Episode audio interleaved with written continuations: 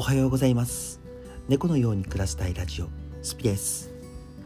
いやー寒いですね。なんでこうやってあれなんですかね。お正月過ぎたあたりからって一番寒いんですかね。あそういえば、えー成人を迎えた皆様おめでとうございます。なんかでも成人って18歳からとかになったとかなるとかなんですよね。でもま20歳がなんかすごい僕の中では大人になったっていう証拠な感じがするのでこれからまあまだまだ長い人生の道のりなんですけど社会人としてデビューまあ社会人デビューしてない人もいるかまだまだあのー学生さんっていうのもたくさんいると思うのでまあ普通は大学生とかか専門学生とかの方もいるんだと思うんですけど大人の世界へどうぞ。まあもうこれからはね何にしても自分の責任で生きていけるっていうかまあ何かこう何かね親に迷惑かけちゃったとかっていうよりは自分の自己責任でいける世界なんでまあ遊べることもやれることもすごく自由ですしあのー正直な話僕は学生時代より楽しいなって思いますよ。で僕ももちろんもう成人してるんですけど、まあ、成人式とか成人した後のあのその後の社会人としての生活っていうのを今日ちょっとお話しさせてもらおうかなと思っております。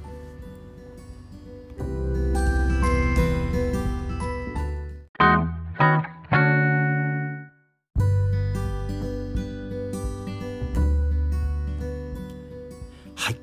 で、成人式、僕は秋田県出身なんで、実は成人式夏にやってるんですよ。で、冬は冬で、えっと、僕、東京の方でちょっとちらっと成人式、成人式に参加したっていうか、友達のあの付き合いで行って、二次会だけちょっと参加したりとかっていうのは全然させてもらったんですね。まあ、二次会が普通なんか同級生とかで、あのやるのが普通かなと思うんですけど、まあ、割とあの心地よく迎え入れてくれて全然普通にやりましたね。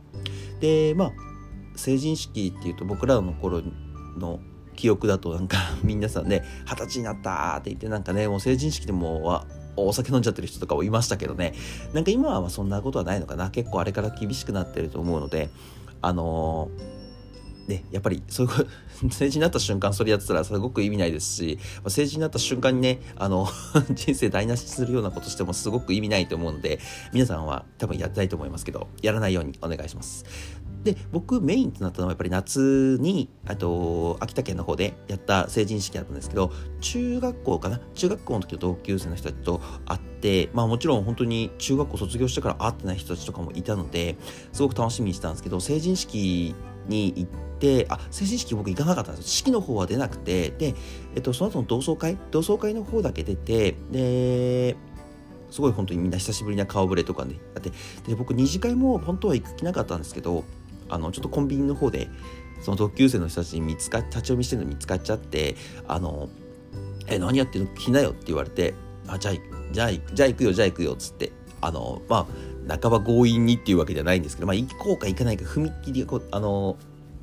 行くか決断ができなかったんですよね。でまあそれで行こうかなと思って行ってでまあ本当に行ってよかったなと思います。二次会とかは本当に。やっぱり中学校の時会ってまあもちろんね来てない人もいたので会えなかった人とかもいるんですけどすごい懐かしい人たちと会えたなっていうのはやっぱりありますしまああの僕秋田県でお酒飲んで朝まで遊ぶっていうことがあのやっぱり二十歳過ぎるまではなかったのであなんかもう秋田県も遊ぶところ結構あるんだなっていう印象を受けましたね。そうなんですよ。でも申請あ申請ごめんなさい。あの成人するとやっぱりお酒飲めたりとかまああのタバコはあんまりおすすめはしないですけどお酒はねやっぱ付き合う程度だったら全然いいと思うのであのお酒はねぜひ皆さんあのこれからはねあの活躍の場があるっていうのも変ですけど、まあ、社会に出てからも必要なあの場とな絶対なってくると思うのでいくらリモートワークだからといって、まあ、でフリーランスの、えっと、職業の人が増えたからといってもやっぱり人付き合いって必ずあるものなのでその時にやっぱりお酒ちょっと飲めるか飲めないかで結構その場の雰囲気が出てくると思うので、まあ、飲みすぎてね、酔っ払っちゃったらおかしくなるよりはいいかなとは、あ、酔っ払うとちょっとさすがに逆にまずいですけど、まあ、たしなむ程度だったら全然皆さんいいと思うので、特に女性はね、あの飲みすぎないで、たしなむ程度で全然いいかなと思いますので、あの、ぜひぜひ、成人した方々はお酒をちょっといろんなのを口にしてみてくれると嬉しいですでやっぱり二十歳になったってことで時間の使い方ってすごい変わってくると思うんですよで時間の使い方なんですけどあのー、やっぱり基本的な人は仕事とえっと、家の往復っていう風になってくると思うんですね。で、休みの日は、えっと、疲れて寝ちゃうっていう、まあ、これが多分最初のスクあのサイクルだと思うんですね。あの、社会人出てから。まあ、まだ大学生の方々とはちょっとまた別で疲れてたりするかと思うんですけど、まあ、本当に社会人になるとそういうサイクルが最初の頃はあると思うんです。ですごくつまらないなとかあのなん何のために仕事してるんだろうとかって思ってる人すごいいると思うんですけど、まあ、そういう方はね皆さんあのぜひフリーランスを目指してくれるとすごく嬉しいなと思います。あのもちろんねあの会社に勤めてることがすごい悪いというわけではないんですけど、えっと、フリーランスってやっぱりすごい大変なんです。けどやっぱ自分で自分のお金を稼がなきゃいけないですけどやっぱりその分時間の使い方っていうのも自分で決めることができるので、まあ、あのサラリーマンって5日間働いてで2日間休んでっていう感じの流れじゃないですか。でこの2日間って何に使うのって言ったらまた次の1週間の5日間の仕事を頑張るために休むっていう使い方をしてる人がほとんどだと思うんですね。これってすごい間違ってると思ってて、えっと、個人的にはやっぱり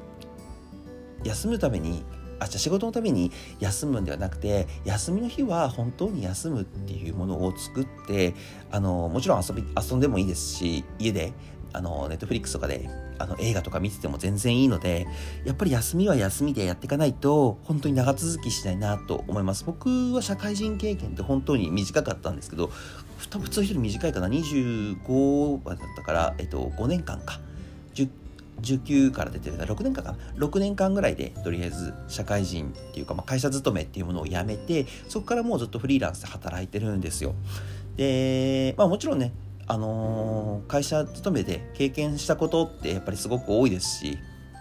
最初からフリーランス目指すよりはあの良、ー、かったかなとは思ってます。全然経験しないよりはすごく良かったなと思ってますし今それがすごく役立ってはいるんですけどやっぱり僕その時やっぱり辞めちゃった理由の一番がやっぱり仕事のために休みを取るっていうこと自体がすごく嫌でそれがやっぱり全然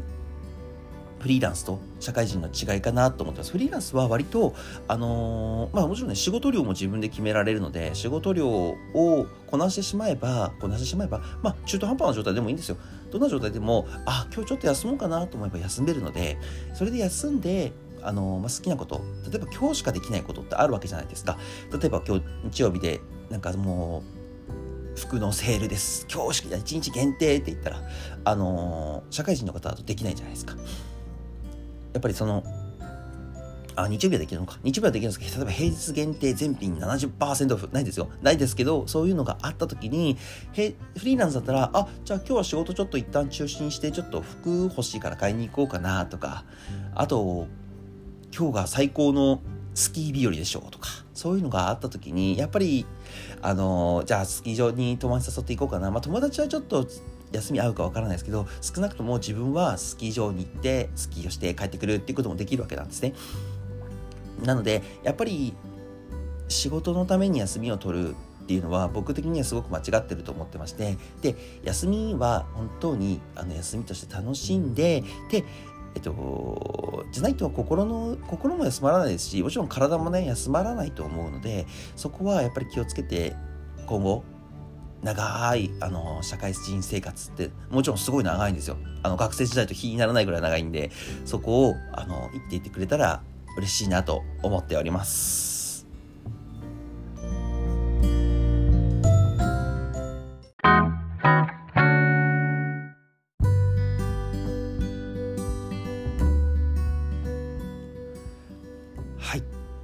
というわけでですね、ちょっと僕の新人、あ、新人、ごめんなさい、成人した時の、あのー、まあ、ある意味新人ですね。社会人の新人ですからね。